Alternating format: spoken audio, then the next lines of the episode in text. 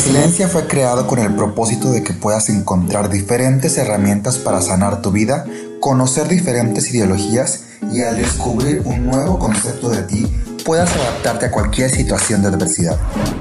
Y es por eso que me inspiré en la palabra resiliencia. Sí, con I para que episodio tras episodio encuentres eso que te ayudará a resilienciar tus pensamientos limitantes y así escuches al mundo y a su diversidad. El mundo nos da de tanto de qué hablar que aquí terminaremos hablando de todo. Esto es Resiliencia. Todos bienvenidos una, una vez más al episodio de Resiliencia. El día de hoy tengo un tema que era súper vital platicar de esto. Tal vez no va tan relacionado con, la, con el contexto del podcast, pero definitivamente va relacionado con todo el mundo y con todos nosotros. Creo que como conciencia social y como responsabilidad social tenemos que tener presente y hacer consciente todo lo que está pasando hoy en el mundo y cómo podemos salvar al mundo desde nuestra trinchera. Eh, el día de hoy traigo una invitada súper especial, eh, justo cuando yo comencé este poco camino, yo le llamo poco porque siento que me falta cada vez más. Eh, en el camino de Zero Waste, yo empecé a ver todas las publicaciones que ella realizaba y me generaban muchas dudas, ¿no? Y ella ha sido como mi guía en este camino, le he preguntado muchas cosas, me ha mandado muchos eventos y ahí he estado como alimentándome e instruyéndome un poco en este camino, pero soy consciente que mi un poco cambio crea una gran diferencia en todos nosotros. Y creo que la idea o la intención de este episodio es que el día de hoy te lleves tantito, tantito o un granito de diferente de tu conciencia para poder hacer las cosas diferente. Y ese tantito, si somos muchos, se vuelve grande, ¿no? Entonces el día de hoy les traigo a Brenda Gladín, eh, la primera organizadora de bodas ecológicas en todo México. Es originaria de Monterrey, Nuevo León, egresada en el 2011 como licenciada en psicología con orientación organizacional por la Universidad Autónoma de Nuevo León y está certificada en psicología positiva con, en la Universidad de Tech Milenio. Desempeñó puestos en capital humano por cuatro años, donde se vio involucrada en la organización de eventos y sin saberlo, ahí descubre su pasión. Desde el 2017 lleva un estilo de vida minimalista, de vivir con solamente lo necesario y de generar valor, y posteriormente se unió al movimiento Zero Waste, donde trata de generar la menor cantidad de basura posible. Fue en ese año cuando fundó Ixchel Weddings, que ahora se ha convertido en el único servicio de organización de bodas de bajo impacto medioambiental en todo el país, realizando bodas tanto en Monterrey como en todo México. Adicionalmente, es activista en una asociación civil sin fines de lucro llamada WITS AC, que tiene como misión empoderar a la comunicación a tomar acción sobre la crisis climática que estamos viviendo hoy en día, llevando el puesto de directora de Capital Humano. Ella cuestiona que si la familia es la célula de la sociedad, ¿qué pasaría si se inicia de una manera responsable con el medio ambiente? Bienvenida Brenda, un placer tenerte aquí. Gracias por asistir, por darnos tu tiempo. No, pues gracias a ti por invitarme, yo encantada. Me gustaría también que creo que es necesario platicar de esto porque ahorita con todo el tema de la pandemia creo que el mundo nos está dando como un sopetón, o sea, que nos está dando una sacudida de dense cuenta de lo que está pasando, ¿no? Eh, creo que creo firmemente que esto es a causa de todo lo que nosotros nos hemos generado. Entonces, pues quiero que nos platiques, Brenda. Eh, digo, si tienes algo primero que decir y que nos cuentes qué está pasando en el mundo, por favor. Pues sí, pues muchas gracias, Ala, por invitarme. Este, y pues sí, justamente qué bueno que comienzas con este tema de, pues, de esta pandemia que estamos viviendo, que es algo sin precedentes. Y creo, a mí personalmente me ha hecho ver cuán conectados estamos en todo el mundo. Creo que no habíamos vivido algo que nos uniera. Digo, es triste lo que nos está uniendo, pero al final de cuentas nos está uniendo. Y los mismos problemas que tenemos aquí en México los tiene alguien en China y en Francia y en donde quieras, ¿no? Entonces, siento que a la vez también esto está siendo eh, como esa conciencia de que lo que hago yo aquí afecta a todas las personas alrededor del mundo. E incluso em, que esta pandemia es justamente efecto de cómo estamos pasando esos límites de respeto con la naturaleza, ¿no? Este, que, que, que, igual ahorita platicamos más, más a detalle de eso, pero, pero sí, o sea, y vemos como en todo el mundo que este, este año ya ves que decimos que está mal hecho, ¿no? Que es Matrix y que han pasado muchas cosas malas desde el día uno. Em, y la verdad es que pues, pues sí, pero realmente han estado pasando desde tiempo atrás.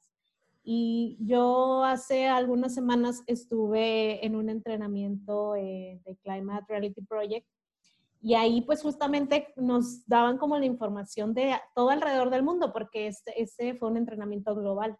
Entonces nos estaban contando de todas las cosas que estaban pasando y yo lo asocié mucho con todo lo que estamos viviendo, por ejemplo, aquí en Monterrey, que es donde vivimos nosotros, que eh, porque, pues no sé si te acuerdas, hace unos meses de que hubo un tornado, cosa que aquí no, no pasaba, o las lluvias están cada vez más intensas o con vientos más fuertes y que pues decimos, qué padre, ¿no? Se está lloviendo, el agua es vida y qué bueno que esté lloviendo más que en años anteriores, pero pues es a nivel global que se está teniendo eh, cantidad de precipitaciones inusuales, o está lloviendo muchísimo más.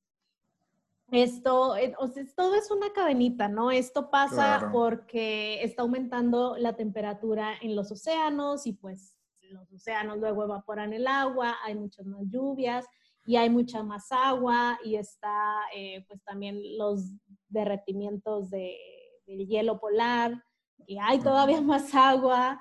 Entonces, claro. pues las cosas tangibles eh, que vemos yo creo que es principalmente las temperaturas, ¿no? O sea, que esto es como justamente el calentamiento global. Pero bueno, antes quisiera como, creo que ya me agarré, hable y hable y hable, pero me gustaría hacer como un paréntesis en, en la descripción de, de, qué es el calentamiento global, ¿no? Em, por ejemplo, lo que ahorita escuchamos mucho que los gases de efecto invernadero, ¿no? Que los decimos que son como malos o como que ahorita tiene más la connotación negativa de que sí, esto es efecto de los gases de efecto invernadero, ¿no? Pero realmente gracias a estos gases es que existe la vida en la Tierra. O sea, está pues como la Tierra tiene su capita de ozono, que de hecho ayer o antier fue el día de la capa de ozono. Ah, bueno, no sé cuándo va a salir este episodio, pero bueno, en septiembre fue, fue ese día. Este, entonces, bueno, entra la luz del sol, atraviesa esa capa de ozono y llega la, la, pues la luz y la radiación pero como es tanta, pues se regresa al espacio porque pues no, no la absorbe toda, ¿no? Entonces, lo que se regresa, en la capa de ozono hay algunos, eh, o sea, bueno, no deja salir toda esa radiación y eso es lo que mantiene una temperatura estable en la Tierra para que exista mm. la vida. O sea, gracias a los gases de efecto invernadero fue que poco a poco se fue creando la vida en la Tierra desde hace millones de años, ¿no? Mm. El problema es que ahorita las actividades humanas estamos generando tantos gases que no le estamos dejando que regrese esa radiación al espacio. Entonces, todo ese calor está llegando del sol y quedándose en la capa de ozono, no sale. Entonces, eso es lo que ha hecho que aumenten las temperaturas a, nivel global. Y, no es solo que esté aumentando la temperatura, sino que hay un desequilibrio. O sea, hay unos lugares donde, está más frío, hay unos lugares donde está haciendo mucho más calor. Ah, por ejemplo, en México acabamos de vivir en agosto, que no sé si escuchaste, que se rompió el récord en Mexicali, de, estuvieron a 50.2 grados, creo. wow. Sí, en, Mexicali y en muchas partes del mundo, ¿no? Pero o sea, si lo tenemos aquí en nuestro país. Y pues como lo vemos aquí en Monterrey también, hasta lo que, la canícula que dijimos, qué bueno que, que no se sintió, que duró muy poquito, eso tampoco es normal. Claro. no, está bien que esté sucediendo ese tipo de cosas. O yo con lo que me quedé muy asombrada es cuando vi una nota de que en Miami o sea, yo sabía que sucedía, pero no sabía que aquí tan cerca. En, Miami está subiendo el nivel del mar, tanto que me encontré una foto de hace como tres años que había un pulpo en un estacionamiento. de donde se había salido el mar y había, o sea, había dañado edificios y todo, y había un pulpo en un estacionamiento. Entonces, esto yo pensé que solo pasaba como en Medio Oriente o en países que, que tristemente, la verdad es que los países más pobres son quienes más la llevan, porque no, no tienen la capacidad de, de contrarrestar estos, pues las inclemencias del, del, clima, ¿no? clima. Este, entonces, pero no, realmente aquí también sucede, o sea, Miami siento que es algo que está muy familiarizado con nosotros, o sea, estamos muy cerca y pasan ese tipo de cosas. Em, y sí, pues bueno, eso es como lo que, Qué miedo. entre otras muchas cosas, eso es como lo que a mí más me impacta. Lo que afecta a nivel global es esa retención del calor y adicional a esto, en algunas ciudades en las que se genera más contaminación, pues es como aquí en Monterrey, es esto de también la calidad del aire. Pero incluso la calidad del aire es algo que está tan bajito que nosotros lo respiramos, no es ni siquiera lo que está hasta arriba, que ya es la capa de ozono. Claro. Entonces, pues sí, son bastantes problemas derivados de... Lo que a mí me sorprende mucho, me asombra es, o sea, sí sé que estamos viviendo en una época crucial o circunstancial para la historia del mundo en cuanto a la pandemia, pero también me preocupa muchísimo todos los desechos que se están generando media, o sea, por todos los cuidados que debemos de tener. Eh, creo que tampoco lo justifica, o sea, por ejemplo, eh, como lo platicábamos hace poco tú y yo de el uso de detergentes para poder, o sea, cuidarnos, el, el, el, uso de cubrebocas desechables, este, los guantes de látex, o sea, todo por lo que se ha estado peleando durante tanto tiempo el uso de plásticos y cosas de un solo uso, este, se me hace peligrosísimo. O sea, creo que, creo que podríamos buscar alternativas diferentes para poder eh, cuidarnos y cuidar, pero también cuidando la ecología, porque no, no debemos de olvidar que esto, lo que está pasando hoy en día por la pandemia, es a causa del cambio climático. Entonces, este, creo que, sería, que es algo como súper importante también de decirlo. Quisiera que nos platicaras, eh, justo uh, platicando un poquito del tema, que, que, podemos hacer nosotros, o sea, qué está en nuestras manos para poder poner nuestro granito de arena.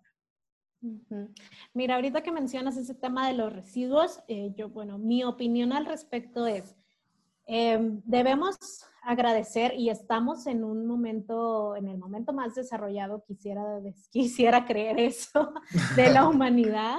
Entonces debemos de, de, seguir con las cosas que realmente traen beneficios a, a, esto, ¿no? Porque definitivamente esta pandemia no ha sido igual a cómo se contrarrestó o se medio controló en hace 100 años y hace 200 años, ¿no? Claro. Y es, y es correcto, está bien. Si los científicos médicos, lo que sea, dicen que cosas se deben de desechar, pues cosas se deben de desechar, pero en un primer contacto con el virus, eso es a lo que yo me refiero.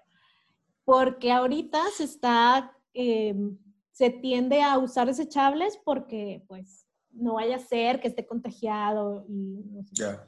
Pero pues realmente si revisamos cuánto tiempo vive el virus en cada una de las superficies, vive lo mismo en plástico que en vidrio, que en acero inoxidable. O sea, los cuidados que deberías de tener son exactamente los mismos, lavarlos al igual que el resto de las cosas. Entonces siento que esta, es, pues sí, es, esta situación lo que ha hecho es eh, como ser una excusa para que las personas regresen a la conformidad de, ah, no, pues es que, o sea, ya le echo la culpa a, no, ya. es que no, no debo de, de, agarrar algo que alguien más ya agarró, etcétera, ¿no? O sea, yo creo que teniendo las medidas es más que suficiente, entonces no se me hace eh, que sea una justificación real. Otra cosa también es que, eh, que ahorita que, que iniciaste decías de que, bueno, siento que mi camino ha sido muy corto para todo lo que me falta hacer. Y yo creo que sí, todos estamos así, o sea, nunca es suficiente camino claro. por recorrer. Pero el tema del, de, o sea, del estilo de vida zero waste es, está enfocado en no contribuir a que se construya más plástico que va a ser de un solo uso, ¿no? O sea, que es una envoltura de un pan que no necesitaba estar envuelto, ¿no? O, o las tapas de huevo que ahora también ya son de plástico cuando estaban perfectamente las de cartón etcétera. Entonces, este movimiento busca eso, busca el el cómo incluso hasta regresar a, lo que antes se hacía y que no había ningún problema porque las cosas se vendieran a granel, pero estamos como dejando nuestra practicidad a favor de el medio ambiente. sin, embargo, también creo que algo, o sea, y siento que este es como en el momento en el que yo me encuentro que voy a pasar para allá, o, o que estoy conscientemente de que, bueno, ¿y ahora qué tengo que hacer? Es que si nos ponemos a pensar que las personas se convirtieran en zero waste, la gran mayoría de la población, aún así el calentamiento global seguiría existiendo. ¿Por qué? Porque en las envolturas, aunque es un gran porcentaje de para qué se utiliza eh, el petróleo y, todas estas, eh, las energías fósiles, aún así el resto de nuestra economía sigue estando en función de estos fósiles. Entonces, lo que buscamos, lo que debemos buscar es cómo encontrar las maneras de que ya toda nuestra economía y nuestra sociedad se centre en energías limpias, en energía solar, en energía eólica, etcétera. hidráulica. Em, porque justo en ese entrenamiento que te decía, supe algo que dije, no puede ser posible, entonces, ¿por qué estamos buscando petróleo de hace millones de años, que en una hora el, la Tierra recibe toda la cantidad solar, o sea, toda la cantidad de sol que se puede convertir en energía para abastecer a toda la Tierra por un año, en una sola hora. Wow. ajá, entonces es como, entonces, ¿por qué? Porque quieren hacer una nueva refinería. Exacto. México está, eh, o sea, su posición geográfica es súper privilegiada para vientos y para sol. Entonces, realmente las, las, inversiones que debería de estar haciendo México es de campos enormes de energía solar, de energía eólica, y, y con eso sería mucho más que suficiente para, para todo el país, ¿no? Entonces, este, creo que eso es como lo que tenemos que hacer. O sea, hay algunas personas que por alguna razón eh, médica o algo así, que tienen que pues, generar residuos de sus medicamentos o, o lo que tú quieras, pero si buscamos la manera de cómo movernos a energías renovables o de cómo desde lo que yo hago, o sea, te dediques a lo que te dediques y creas, aún así creas que está cero relacionado con el medio ambiente, cómo puedo modificar las cosas para que aporten a avanzar hacia estas energías, energías renovables. Porque para detener el cambio climático, o sea, bueno, para detener las catástrofes que nos esperan conforme a los resultados ya obtenidos, las proyecciones pues no son muy favorables, este, no debemos de subir más de 1.5 grados en lo que resta del siglo, ¿no?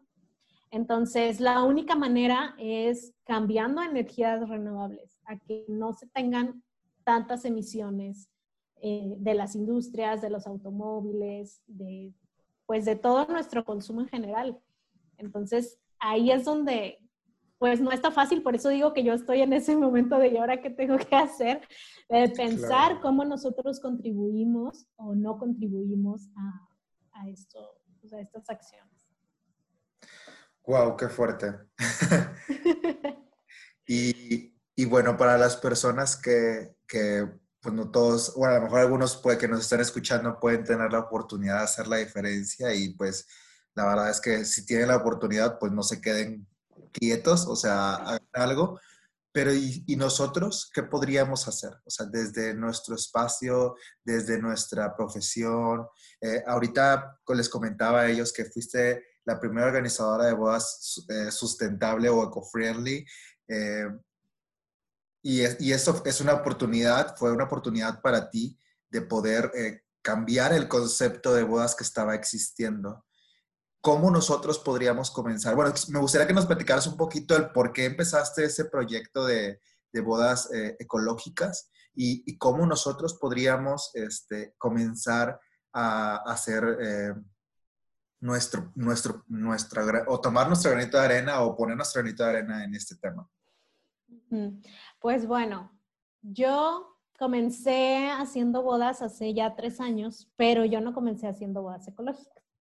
Yo desde hace tres años como tuve esas eh, crisis existenciales de la vida y, y, yo comencé primero con el tema del minimalismo, que es nada más tener lo necesario, eh, no tener exceso de pertenencias. Y la verdad es que como quiera a lo largo de mi vida yo por alguna razón siempre he sido bastante ecológica. No sé por qué, no, la verdad, o sea, no tengo a alguien en mi familia que sea así, no sé. Pero siempre yo era la de que y, y apaga ese foco. Y si lo prendes para desperdiciarlo cada vez, no sé por qué tengo eso en la cabeza, no sé dónde lo escuché, de que si prendes el foco, estás matando a un pingüinito. Capaz y ni es cierto, yo creo que no es cierto, yo decía eso desde, no sé, desde que estaba en la secundaria. Y, y siempre he sido como muy cuidadosa de los recursos y todo así. Eh, pero no lo llevaba pues a la práctica como lo llevo ahora, o sea, solo tenía la conciencia. Entonces, con el minimalismo, digo, además de que me trajo paz mental, em, pues también me hizo ser más consciente de, del consumismo, a veces el que estamos muy acostumbrados, ¿no? O sea, de que si voy a una plaza tengo que comprar algo, o de que, ah, sí, están las ofertas en Amazon, deja, veo que pido, aunque no necesite nada. Entonces, desde cuestionar ese tipo de acciones, ya ayuda mucho. Y en las bodas siempre les digo a las parejas de que realmente cuidar el planeta está súper relacionado con cuidar tu economía. Porque desde el momento en el que tú dejas de comprar cosas bien innecesarias, pues ya te ahorraste dinero y ya le ahorraste recursos al planeta para algo que realmente ni necesitabas, va a terminar quebrado en la basura o olvidado en algún lugar. Entonces... o en el este, mar. Ajá, sí. Lo más probable, en un vertedero. Entonces, este, pues ya, empecé con esto del minimalismo, yo hacía bodas y sí tenía como esa noción de nada más lo necesario, ¿para qué les obligo a que compren esto y aquello, no? Y luego creo que pasó, está lo del el reto de Plastic Free Life, que es Mm. como en julio hay un reto de que no uses plástico durante el mes. Y creo que yo entré por un giveaway o algo así, pero eso marcó en mí de que pues si ya, si siempre he sido así media ecológica, ¿por qué no lo aplico como lo están diciendo, no? De que sin plástico. Pero pues al momento en que lo vi sin plástico, dije, no, pues sin plástico y sin papel y sin nada que sea desechable, ¿no? Y así fue como dije, no, o sea, que he estado haciendo toda mi vida, toda la basura que he estado generando, no, pues ya. Y pues obviamente se ven esos hábitos, o sea, yo iba a las citas con las parejas con mi termito y pues en la cafetería pedía el café en taza y no en el desechable y ese tipo de cosas que pues ya las parejas veían y si ellos estaban haciendo lo mismo, me decían, o sea, siento que más era como eso de atraer a tu, a tu tribu, ¿no? Ellos me decían de que, oye, pues nosotros también estamos llevando ese estilo de vida, como ves si lo implementamos a la boda? Entonces todo fue como muy orgánico, o sea, realmente fue como, me habían contratado no por ser ecológica, pero en el camino dijeron vamos a hacerlo y pues vamos a hacerlo. Entonces ya llegó un momento en el que tenía bodas ecológicas y no ecológicas y pues en las no ecológicas las sufría, pero, pero feo de ver toda la cantidad de basura, toda la cantidad de cosas que la gente no quería y que los novios pues habían comprado y o sea, se habían gastado una lana era trabajo para mí por yo andarlos buscando y comprando y cuánta cosa. Este, y la gente no los quería, la gente los, o sea, los recibía, los dejaba en la mesa y ya ahí se quedaban. Entonces ahí fue cuando dije, no, ya, o sea, yo necesito ser congruente con mis convicciones. Si ya me encontré a parejas que quieren una boda ecológica, pues seguro allá afuera hay muchas más parejas que quieren esto mismo y pues yo les puedo decir cómo hacerlo porque ya lo he hecho. Entonces, pues así fue como, o sea, de un día para otro dije, ya no más. O sea, cualquier pareja que llegue va a ser de que, si quieres tu boda ecológica, va. Si no, pues, sorry. Gracias. sorry, sorry para mí porque es un contrato menos, pero no me importa. O sea, Claro. al final es como que crear esa conciencia. Y la verdad es que, pues, a partir de ahí me fue súper bien, o sea, fue muy bien recibido. Eh, muchas parejas de que, ay, no, no pensé que fuera a encontrar esto. Otras muchas parejas por mera curiosidad de que, oye, ¿cómo es? Ah, pues sí, vamos a hacerlo.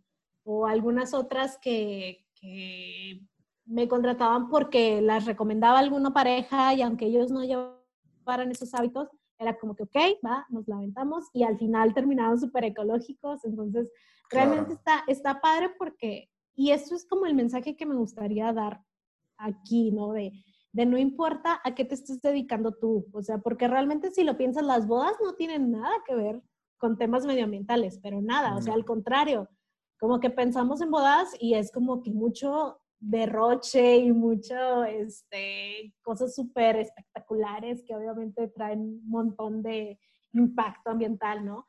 Pero pues si le puedes dar ese twist a, meterle conciencia, pues creo que, que es bastante valioso. Y además, este, bueno, en mi caso, pues es algo que va completamente conmigo, ¿no?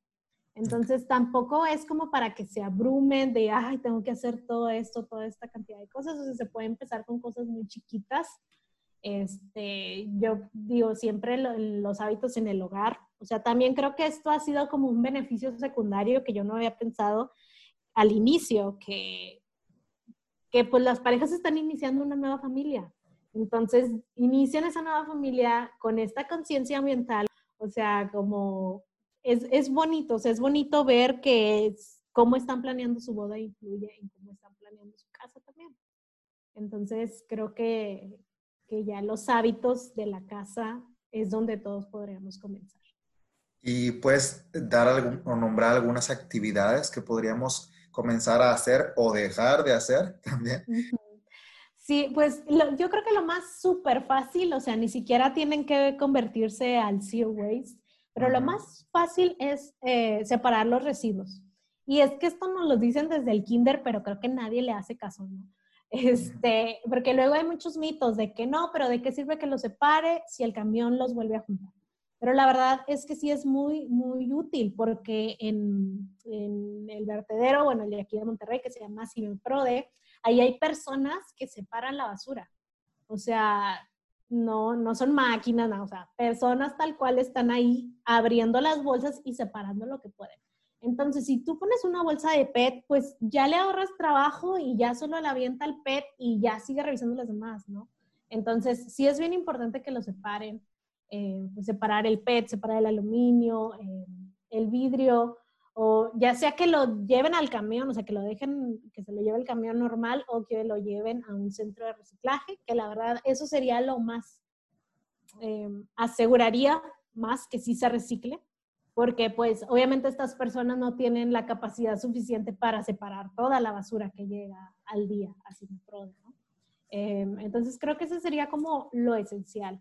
Ahorita yo lo que estoy comenzando es mi composta. que la composta es la manera en que los residuos orgánicos se deshacen y se convierten en tierra para plantas o abono para plantas. Entonces, la verdad es que es muy fácil. Yo me tardé años, o sea, llevo tres años en esto y apenas la comencé a hacer y dije, ay, ¿por qué no lo hice antes? Si es tan fácil.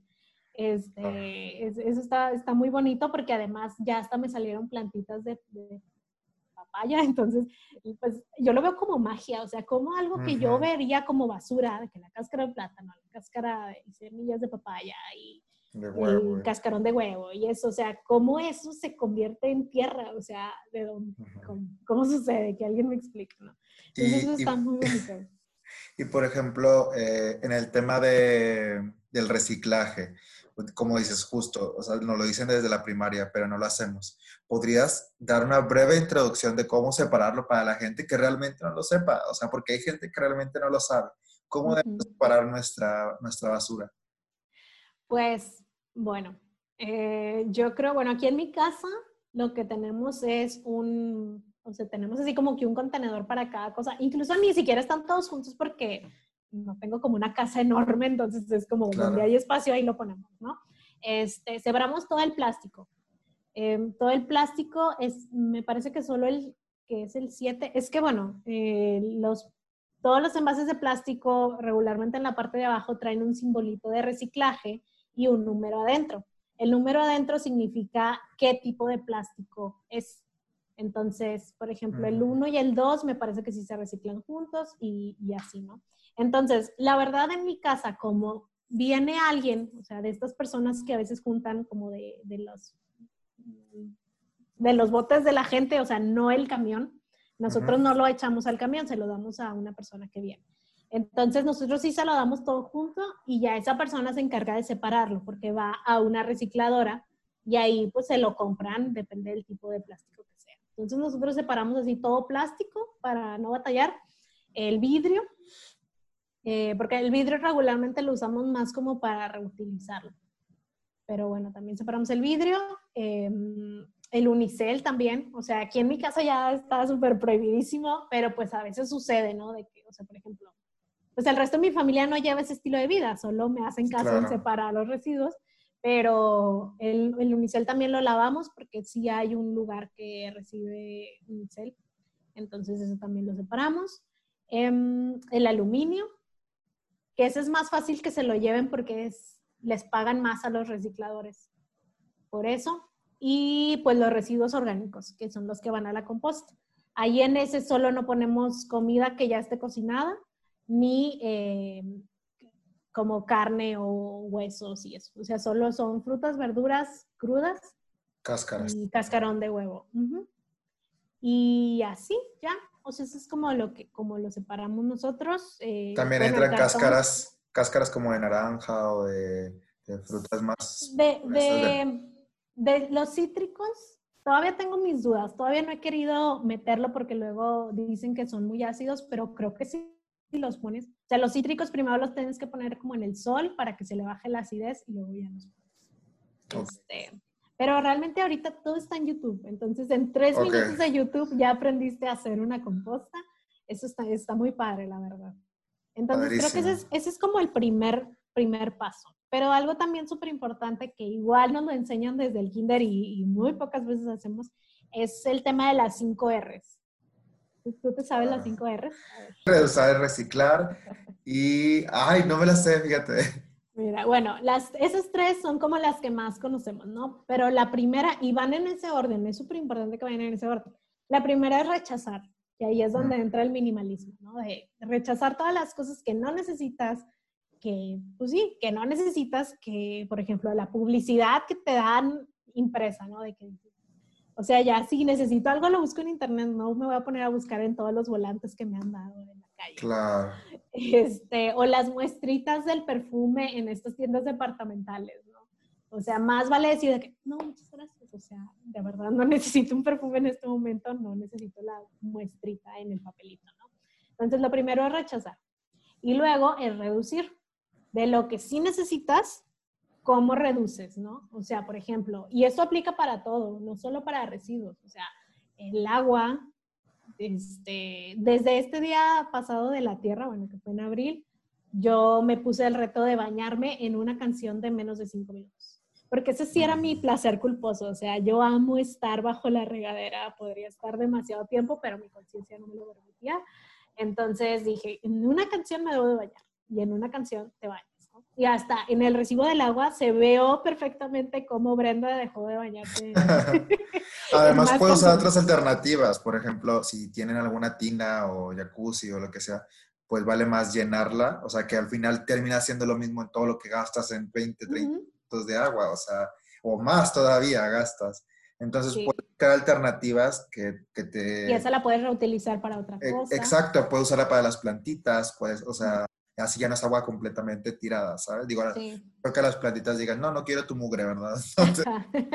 Este, pero bueno, se continúa, perdón. no, sí, es, es, o sea, es buen ejemplo y, y, creo que es para todo, o sea, reducir el consumo de agua, el consumo de luz, el consumo de carne, este, reducir eh, la cantidad de cosas que compras y no necesitas, la verdad, ¿no? Entonces, eso es súper importante. Pero primero es rechazar y luego eh, reducir. Y luego, ahora sí, el reutilizar. O sea, este es diferente de reciclar, porque el reciclar es cuando un material lo vuelves a poner en el ciclo de producción. Por ejemplo, el PET, ¿no? O sea, de que, no sé, tomas un jugo en una botella de PET, lo llevas a que lo reciclen y esa botella va con otras botellas a hacerse plástico y a sacar otra botella, ¿no? Entonces tú lo estás metiendo en el ciclo, eso es reciclar. Y el reutilizar es darle un uso diferente sin siquiera meterlo a ese proceso, porque en ese proceso ya se gastó energía, recursos y generó contaminación. Entonces es mejor reutilizar que reciclar, ¿no? O sea, el reutilizar como de que el típico cajita de galletas que tu mamá usó de costurero, ¿no? O de que el, el bote de nieve que termina guardando frijoles. Esas cosas son reutilizar y no reciclar, porque el reciclar es ya involucra que se vaya. Y, y ahí en ese reciclado se pierde una parte de los, de los componentes. Entonces, que además hay muchas cosas en Pinterest para poder reutilizar las cosas. O sea, la verdad es que, mm, o sea, no hay que ser tan flojos y ponernos a, realmente es, es, de creatividad y la verdad hay cosas súper sencillas y súper bonitas eh, para poder utilizarlo. Eso, eh, ahí ya cuántas van? Ahí ya van cuatro. Sí, cuatro. la, la, última es reincorporar, que es lo de la composta. Ok. Entonces, creo que cumpliendo eso, o sea, cumpliendo las cinco R's, separando tus residuos, pues ya, o sea, ya realmente lo que te queda de basura es súper poquito. O sea, es súper poquito porque ya son cosas que no son reciclables y, y, pues sí, pues ni modo, ¿no? O sea, realmente pues ni modo no hay una persona en la Tierra que no genere basura, ¿no? Ni estas líderes del Zero Waste, hasta ellas tienen su Mason Jar con su, con su basura, pero ya con eso es un gran avance. Y pues adicional a eso, como decía, de lo de buscar cómo tener em, energías alternas en, nuestra, en nuestro día a día, o sea, de que los paneles solares cada vez son más económicos y te ahorran un montón de dinero eh, hay boilers solares, los carros eléctricos también. Estaba viendo que ya para como 2023, 2024 ya van a estar prácticamente al mismo precio que los autos convencionales. Qué bueno. Sí. Y ahorita yo también hace poco que compré mi último coche era, pues que quieres uno, obviamente quieres uno, a lo mejor un híbrido, quieres este, uno que sea completamente eléctrico, pero carísimos. Entonces dices, una no, una no pues una no pone la otra, ¿no? Entonces no te apoya el mundo tampoco en este concepto. Y creo que es súper importante también este, pues tener eso en mente, que, hay, que también qué podemos hacer dentro de nuestras posibilidades, ¿no? Este, porque pues obviamente a lo mejor puede causar mucha frustración el que no, el que, ay, no puedo, chin, o sea, no puedo cambiar a Monterrey a energía solar, pues no, no a ver tú solo, ¿sabes? A lo mejor tú no solo. Entonces, ser consciente de esto. Y creo que es súper importante la, también la parte de reducir. Este, yo la apliqué también con el consumo de carne. Eh, yo no me, no me declaro vegetariano ni nada de eso. Eh, la verdad es que es mi guilty pleasure también. Es como ciertas, aparte soy regio, entonces aquí, bueno, los que no conocen parte de Monterrey, pues es como nuestro hit, o sea, la carne, ¿no? Entonces, eh, poco a poco lo vas haciendo.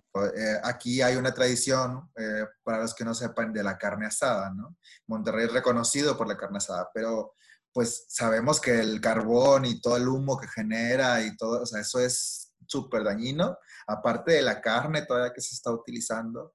Entonces podemos utilizar otras alternativas. Digo, eh, la convivencia con la familia no tiene nada que ver con el humo que nos echa, o sea, entonces podemos utilizar parrillas eléctricas que que bien pueden usarse. Podemos hacer la carne en, en, un, en, la estufa, podemos usar el carne en el horno.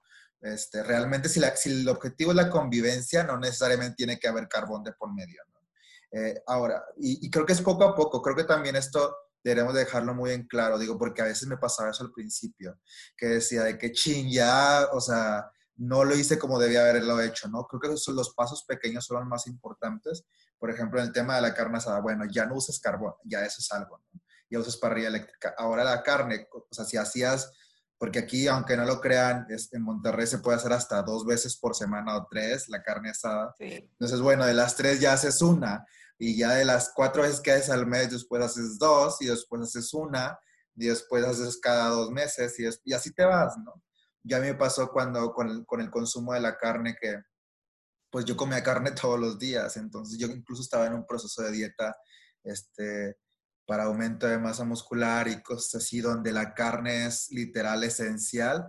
Entonces traté de buscar alternativas eh, como semi-vegetarianas e irlo reduciendo a poco a poco. Yo de los siete días a la semana empecé con seis y luego empecé con cinco y ahorita llevo como tres días a la semana, pero bueno, es un paso. ¿no? No sé si el objetivo vaya a convertirme completamente en vegetariano, por lo pronto no sé todavía, pero el, pero el punto es que ya se hizo algo, ya se comenzó algo. Y justo había visto en una de, tus, de las publicaciones de tu página de, de Weddings que comentaba sobre qué era lo que más contaminaba en una boda, ¿no? Y es la comida, o sea, por ejemplo, en el, en, el, en el tema de la carne, o sea, en una boda, en un evento, el llevar carne, pues ahí estás, ahí son muchísimas eh, emisiones de CO2, o sea, entonces es como hay que, hay que tener conciencia. Es como cuando la frase que dice, hay que saber qué batalla luchar, ¿no? Entonces, podemos optar por las cosas que más generen impacto y luego irnos por esa, que son las que mejor nos van, nos van costando un poco trabajarlas, tenerlas en meta a lo mejor dos meses y te va a tomar o un mes, y luego ir paso a paso. Pero lo importante es hacer algo desde ya, o sea, incluso si como tú dices, bañarnos en una canción, apagar los focos de la casa, no usar tanto el mini split o el, aire acondicionado, eh, utilizar otras alternativas. Si tienen la posibilidad de cambiarse a, energía solar, pues padrísimo, cámbiense entonces. Este, pero buscar, o sea, no usar tanto el coche, caminar un poco más. Hay otras alternativas. Bueno, aquí en Monterrey no sé si sea muy apto como aquí no es como Ciudad de México que a lo mejor puedes estar en bicicleta más como moverte en eso. Bueno, buscar alternativas. Creo que lo positivo de esto es que nos hemos dado cuenta que es posible hacer un cambio radical, o sea, radical y funcional. Digo, ahorita obviamente esto ha traído muchos estragos económicos, hay muchas personas que se han quedado sin trabajo y etcétera, o sea, en cuestiones emocionales también. Em, pero siento que ha sido, realmente, esta es una de las primeras experiencias que nos quedan en los siguientes años, porque pues conforme a estos resultados que hemos tenido, va a haber muchas más pandemias, la verdad, tristemente. Entonces, siento que lo que nos ha enseñado es de que realmente no estamos tan mal, o sea, que realmente sí podemos actuar y cambiar el rumbo entonces, siento que sí es bien importante hacer conciencia, porque haciendo conciencia y ya como llegar a un acuerdo y, que todos cambiar de dirección juntos es posible, porque ya vimos que es, o sea, vino algo externo a obligarnos a cambiar la dirección, a cambiarnos las maneras de en que veníamos trabajando, educándonos, divirtiéndonos. Y, y pudimos hacerlo y lo estamos haciendo, ¿no? O sea, nos está costando, pero lo estamos haciendo. Entonces, siento que eso es lo más positivo que, es, que, que se ha recibido, ¿no? Em, obviamente hay cosas tanto buenas como malas, o sea, por ejemplo, aquí hemos visto que, que, ha mejorado la calidad del aire, pero también vemos que, que como la gente, no hay tanta gente afuera, están sucediendo muchos ecocidios de que de repente ves que ya está una carretera nueva o que ya tumbaron media parte del cerro, una cosa así. Claro. Pero, pero a final de cuentas creo que es, lo positivo es ver que sí estamos todos conectados, ver que sí somos capaces de cambiar y, y que lo estamos haciendo. Entonces, como siento que a pesar de que soy muy negativa, esto me ha dado muy buena, o sea, me ha dado mucha esperanza de ver de que sí se puede, ver que, que pues aunque sea bajo presión, pero nos movemos. Eh, sí, entonces creo que... sí, la idea, la idea no, es que no lleguemos a ese punto donde ya venga un ecocidio y, y tengamos que mover absolutamente todo, ¿no? Sí, justo... ya que, que, no haya retorno, eso ya sí sería... Claro, y también como buscar dentro de nuestra profesión cómo, cómo hacer todo lo más sostenible y sustentable posible, ¿no? Bueno, en mi caso me dedico al marketing digital, entonces desde ahí yo ya la llevo de ganar, porque me encargo de que los de que, los, de que cambien los procesos a un medio digital y eso realmente también cambia muchísimo. Por otras partes, hay temas como de, empaque que también, pues, que eso pues genera contaminación y todo, pero también es buscar, este, si a lo mejor eres eh, diseñadora de modas o vendes ropa, buscar eh, a lo mejor poner, o sea, hacer la ropa sustentable. Realmente ahorita hay muchas prácticas. Eh, me he encontrado hasta maestrías por internet de, de, diseño de modas como sustentable. Este, hay muchas marcas ahorita. Si tú, si tú dices, bueno, yo soy una apasionada de la moda y me encanta comprar ropa este, y, y, realmente no puedes dejar de estar sin comprar, bueno, hay marcas que venden ropa sustentable, que es, que es ropa reciclada. Entonces, bueno, gasta con ellos. O si no, puedes reusar tu misma ropa, comprar ropa reutilizada. Este, ahorita hay muchísimas alternativas el, simple hecho de ya no usar bolsa también, eh, como antes cuando, cuando nuestras abuelas utilizaban la bolsa de malla, este, utilizar, eh, si vas a comprar refrescos, pues bueno, aparte que los refrescos eh, gastan muchísima agua, este, digo, dejar de utilizarlos menos o consumirlos menos, y si no, pues bueno, mínimo ahora úsalos en empaques de vidrio, ¿no? cambiar esas alternativas que suenan muy como de antes, o sea, como decías, pero realmente son las más sostenibles, o sea, y, cuesta, o sea, incluso sale más barato. Entonces, este, creo que podríamos empezar también con eso. Creo que eso también como nos hizo darnos cuenta de que sí somos el problema nosotros. Claro. O sea, como lo de la bioluminiscencia en Acapulco, creo, y yo, ah, ¿qué? ¿Acapulco? ¿Cómo crees? Entonces, o sea, ahí ves de que, ok, entonces, ¿cuál es el problema? O sea, realmente, ¿qué es lo que está pasando? Porque incluso, o sea, por ejemplo, nosotros, bueno, no, desde generaciones atrás de nosotros, que les tocó ver Acapulco ya, o sea, como el hit de México, pues ya les tocó ver el agua como la conocíamos de, de, Acapulco, ¿no? O sea, nosotros no nacimos, o sea, por ejemplo, creo que sería como algo eh, de que ahorita nosotros vemos el agua de Cancún súper turquesa y todo, y en 20 años ya está gris. O sea, nosotros sí diríamos, claro. eso no es normal, eso no está bien. Pero alguien que nace en 20 años dice, ah, pues así es el agua de Cancún, ¿no? Entonces, como que ahorita ya no estábamos, ya no están las generaciones que vieron Acapulco con esa bioluminiscencia, entonces a todos nos impactó de wow, o sea, este es un tesoro que, que hemos perdido por cómo lo estamos operando, ¿no? Qué triste. Entonces, pues sí, o sea, son como esos pequeños regalos que nos dio la pandemia.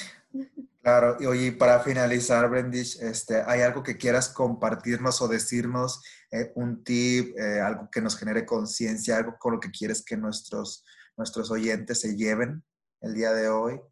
Sí, ah, justo hace ratito leí una frase y disculpa porque tengo una memoria fatal, no me acuerdo quién no lo te dijo, preocupes. no me acuerdo cómo decía la frase, pero espero que me salga el feeling, ¿no? Em, esta frase decía como que, qué bendición el que nos haya tocado vivir en esta etapa de la vida humana en la que tenemos el poder de dar un cambio radical al rumbo de la humanidad para que pueda seguir viviendo como conocemos la vida actual. Wow. Entonces creo que es, es ese momento en que debemos de sentirnos superhéroes, de que podemos lograr esto con pequeñas acciones individuales, pero también tomar acción colectiva. O sea, em, hay asociaciones, hay movimientos sociales en los que nos podemos unir y compartir este mensaje con más personas y, creo que así más rápido vamos a poder hacer ese cambio en el rumbo y que a veces, aunque nosotros no pensemos en las consecuencias positivas que tienen, pues realmente las tienen. O sea, yo cuando empecé a compartir lo que yo hacía, no pensé que tú y que otras personas iban a decir, oye, es cierto, ¿por qué no lo hago? ¿no? Al igual que cuando tú lo compartes, pues lo compartes porque eres tú, no porque piensas que otras personas lo van a hacer. Sin embargo, has impactado en otras muchas personas. Justo eso, eso quería comentar, porque eso es súper importante. Es como, no sé si algunos vieron una película de cadena de favores, ¿no? Que era un favor y la otra persona terminaba haciéndole un favor y cosas así. Creo que el objetivo es esto mismo. O sea, como tú impactaste esto en mí, me ha tocado ver gente de que, ay, me acordé un chorro de ti porque no pedí con envoltura o con empaque. O me acordé un chorro que tú no usas desechables. O me acordé un chorro de ti porque, o sea, y, y eso, eso que a, lo mejor un granito que vas generando, o sea, tú no uh va repercutiendo o cómo, cómo impacta en, en, nuestra sociedad. Entonces, es súper importante y creo que aquí sí, sí entra el tema del desarrollo humano, es de no creas que tus actos no hacen la diferencia. O sea, no creas que tu movimiento no hace la diferencia. Realmente somos un equipo, somos un sistema que donde se mueve uno, se mueve automáticamente todos, ¿no? O sea, incluso en, el, en, constelaciones, en una rama de la, de, en una herramienta de la psicología, se dice que si tú te mueves, se mueve automáticamente todo tu, o sea, todo el, todo el sistema, ¿sabes? Entonces, eh, también desde este concepto, si nosotros nos movemos, o sea, movemos a, a, nuevos hábitos y generamos más conciencia, pequeños hábitos que vayan cambiando, pues no sabemos en qué, va, qué impacto va a tener. A lo mejor tú, Brenda, cuando lo hiciste no sabías cómo iba a repercutir, pero luego después lo hice, le hicieron 20 personas más y esas 20 personas salieron otras 30 más y esas 30 más ya salieron otras 30 más. Entonces no sabes que lo que tú hiciste, o sea, ya repercutió en mil personas. Entonces, lo pones así, es wow, o sea, realmente sí estoy haciendo la diferencia. Qué, qué, qué, hermoso que nos hayas platicado de todo esto. Es, la verdad es que creo que nunca, nunca acabamos, o sea, es un tema que, que podemos hablar días enteros, o sea, este, esperemos podamos volver a tenerte aquí platicando de algo relacionado sobre lo mismo. Este, creo que deberíamos... No, yo encantada.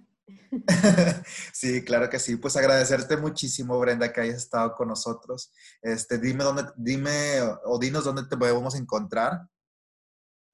Pues donde más hablo como de estos temas y de bodas es en Ixchel Weddings, arroba Ixchel Weddings en Instagram y en Facebook estoy como eh, Ixchel Weddings Bodas Ecológicas. Ahí comparto como información que, aunque esté relacionada más a orientada más a bodas, pues sí, también es como para, para la vida diaria. ¿no? Es donde, donde más estoy. Y pues en la asociación civil en la que estoy, que es WITSAC, es W e ds.ac en, en Instagram también hay como información muy práctica para que pues vayamos aprendiendo cada día más. Padrísimo. Sí, siga la cuenta. La verdad es que las dos cuentas están increíbles. Puedes tener mucha información que te puede servir para ti y para compartir incluso. Este, y pues nada, muchísimas gracias Brenda por, por, por este apoyo. Este, y gracias a ustedes también por escucharnos. Eh, les vamos a dejar toda la información de Brenda como quiera también por la red social, por Instagram y por Facebook. Eh, Resiliencia Podcast. Nos pueden encontrar así, tanto en Facebook, tanto en Instagram. Y pues nada, muchas gracias a ustedes por escucharnos. Gracias, Brenda. Gracias a ti, hasta luego. Hasta luego.